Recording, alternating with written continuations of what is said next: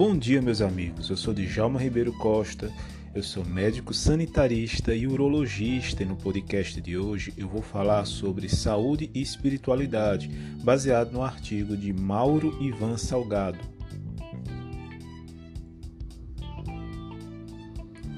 O artigo de Mauro Ivan Salgado foi publicado no boletim da Universidade Federal de Minas Gerais, disponível no próprio site oficial da Universidade UFMG.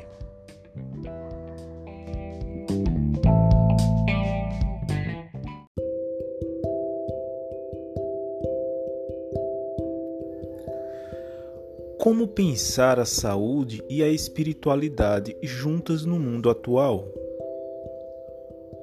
A Organização Mundial de Saúde, OMS, definiu em 22 de janeiro de 1998 que saúde é um estado dinâmico de completo bem-estar físico, mental, espiritual e social, e não, meramente a ausência de doença ou enfermidade. O conceito de saúde, posto nessa ampla dimensão, obrigou as universidades do mundo inteiro a se mobilizarem rapidamente para acrescentar a espiritualidade em seus currículos de saúde. E ficou óbvio, quando tudo indicava que a espiritualidade ficaria cada vez mais distanciada da ciência, que a própria ciência, a física quântica, na visão de Fritjof Capra, ao tratar de saúde, sentiu-se obrigada a fazer referência à espiritualidade. Falar de saúde não causa estranheza, porque é uma atitude que implica responsabilizar os governos pela sua vigilância e manutenção. Entretanto, a espiritualidade causa perplexidade polêmica, e a controvérsia é ainda maior quando associamos os dois conceitos. Como compreender então a espiritualidade? O mundo ocidental tem uma tradição cultural que separa o espírito da matéria e divide o ser humano em corpo e alma. Uma pesquisa histórica mostra que a categoria espírito está presente em todas as tradições culturais, espirituais e filosóficas através da respiração do sopro primordial. A palavra espírito é ruá, do hebraico, pneuma, do grego, e espíritos, do latim, como fonte original onde todos bebem.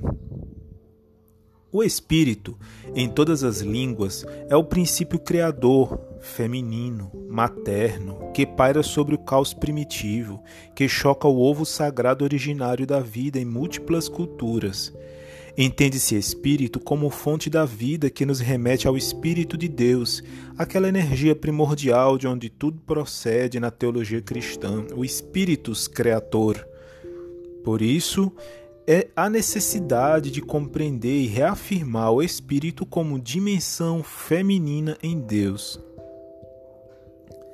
Existem dois conceitos de espírito, um antigo e outro moderno. O conceito antigo fala de uma parte transcendente, divina, eterna, e de outra parte corporal, terrena, considerada a mais profunda experiência humana. As duas partes se separam pela morte. O conceito moderno da fenomenologia espírito do espírito aparece depois de Kant e Hegel.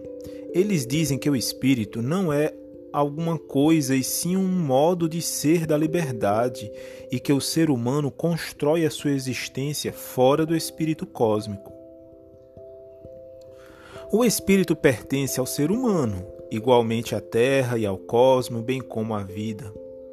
O oposto ao espírito é a morte, como negação da vida. Espírito cósmico, celebração da vida com saúde de todas as formas possíveis. Boa saúde proporciona uma vida plena, e de nossa saúde interior depende a saúde da totalidade. Estudos indicam que médicos ligados às questões de espiritualidade costumam ser melhores profissionais que os demais. Compreende-se o ser humano mais ajustado com melhor compreensão da dor e do sofrimento alheio. Será com certeza mais atencioso consigo e com seus pacientes aquele profissional espiritualizado. Assim, humanizará a prática médica. Infelizmente, não existe disciplina de espiritualidade na maioria dos cursos de medicina no Brasil. A disciplina optativa Saúde e Espiritualidade da Faculdade de Medicina da UFMG é a segunda criada no país. O movimento, liderado por mais de 740 estudantes e 50 professores, foi o responsável pela criação da nova disciplina optativa. A espiritualidade é mais ampla e mais aberta que a religião. A espiritualidade implica o universal, a religião, o particular. Simbolicamente, é possível compreender as religiões como esferas menores, imbricadas umas nas outras, sendo envolvidas pela espiritualidade. Por esse motivo, as religiões estão no eixo da espiritualidade, sendo impossível separá-las. Nos mais arcaicos níveis de cultura, viver como ser humano é em si um ato religioso, pois a alimentação, a vida sexual e o trabalho têm um valor sacramental. Em outras palavras, ser ou antes tornar-se um homem significa ser religioso, ensina o intelectual romeno Mircea Eliade. Por mais que se pretenda uma visão unitária do homem no mundo, não há como fugir dos seus três aspectos distintos profundos: o físico, o mental e o espiritual. Há uma interrelação dinâmica entre eles. De um modo geral, o aspecto dominante mais superficial é mais visível temporalmente uma pequena viagem pela história da humanidade, da pré-história à modernidade, permite compreender as devidas proporções que envolvem cada momento de predominância de um dos elementos daquela tríade: o físico, o mental e o espiritual. Para a junção de espiritualidade e saúde, basta unir as terapias modernas e contemporâneas com as terapias milenares e perenes essa aproximação favorece o crescimento e desenvolvimento humanos por trabalhar com o hemisfério cerebral direito, da intuição, conjuntamente com o hemisfério esquerdo, da análise. E, como no milagre, sensação e intuição, sentimento e pensamento, intelecto e espírito aparecem unidos. Convite à reflexão. Nas terapias milenares encontra-se uma proposta desafiadora, modelo de saúde e espiritualidade os terapeutas, teraf, desatadores de nós, eram pessoas que curavam por meios espirituais, desenvolvendo um contato íntimo com o doente, facilitando o seu poder de cura através de sua associação com o aberto, o sagrado. Este foi o texto do Dr. Mauro Ivan Salgado, ele é professor do Departamento de Cirurgia da Faculdade de Medicina da UFMG. No, na próxima parte do, deste podcast, eu vou falar sobre a visão hum, espírita da relação corpo e espírito em Allan Kardec no, no, no Evangelho segundo o Espiritismo.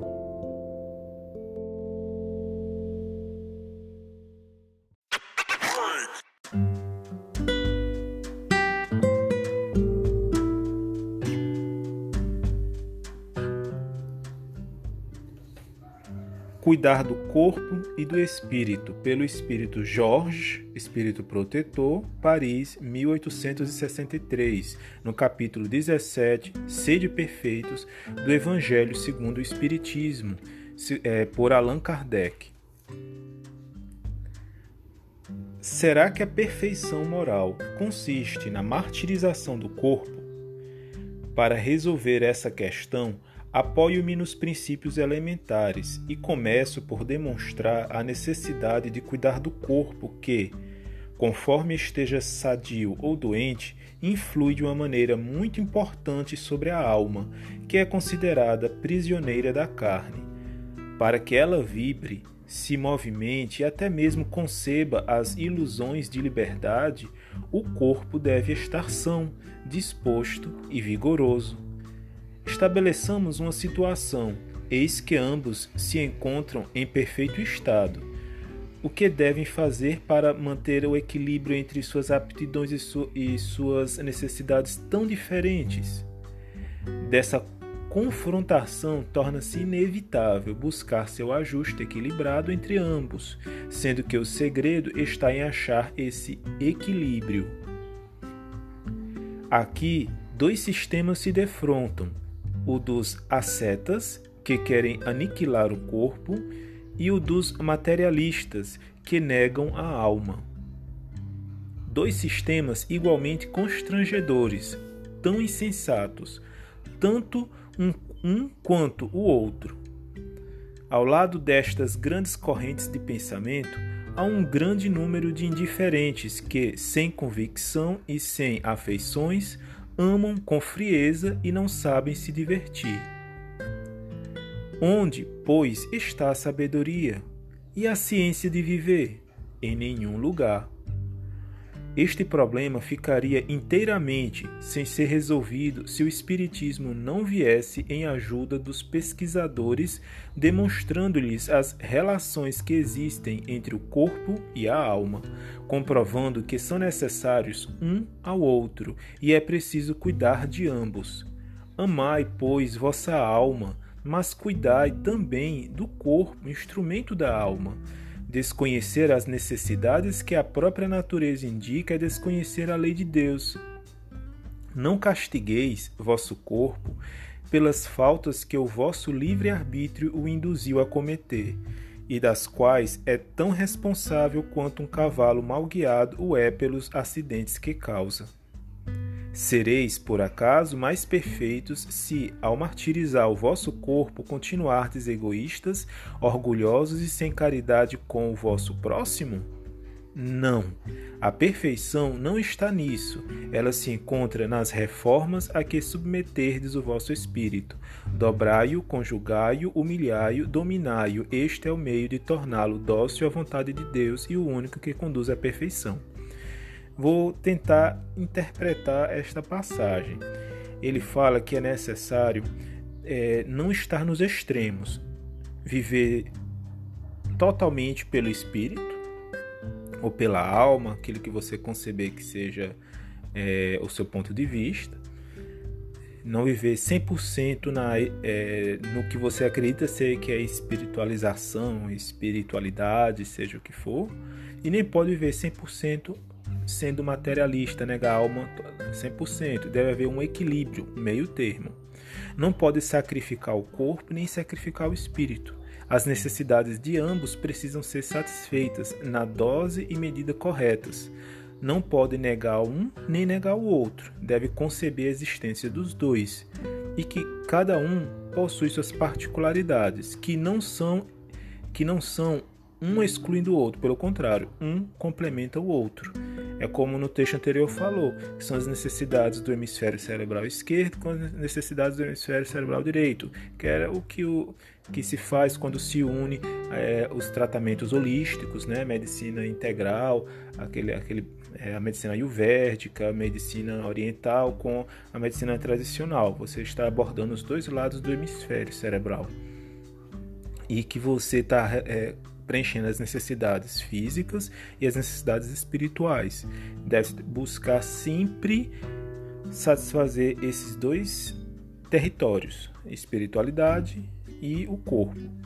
O que não se pode fazer é ou deve se evitar é se deixar levar pelo livre-arbítrio aos caminhos tortuosos dos vícios, das necessidades que não são a prioridade na nossa vida das dependências que não são necessárias para o nosso dia a dia, para a nossa sobrevivência, bem como para aqueles que estão ao nosso redor, porque nós não somos isolados, nós não somos seres sós, nós somos seres sociáveis. Então devemos estabelecer um equilíbrio entre a, a vida espiritual, a vida corporal e o meio em que nós estamos inseridos tomar muito cuidado com o que fala, com o que pensa, com o que come, com o que bebe, com quem coabita, como convive com as demais pessoas. Deve-se vigiar o que fala, o que pensa, o que faz. mas não é de um modo neurótico, mas de um modo que seja resiliente e resignado, sempre procurando a perfeição. Cuidar do corpo e do espírito é uma busca contínua pela saúde integral, a saúde do homem integral, porque o homem integral é o homem espírito e o homem corpo, o homem carnal. É, a mensagem de hoje foi esta, espero que tenham gostado. Um tema bastante interessante, definição de saúde, o que é saúde integral, como contemplar toda essa visão espiritualizada, essa nova definição de saúde pela Organização Mundial de Saúde essa tendência mundial de buscar não apenas é, a medicina tradicional, mas a medicina, é, a, os métodos alternativos de tratamento, aqueles que contemplam a espiritualidade, a espiritualização do indivíduo. A ciência espírita já colocava isso daí e vale a pena investir nesse conhecimento. É algo muito bom porque acalma, que é, preenche um vazio que nós temos na formação médica tradicional. Um abraço a todos e até o próximo podcast.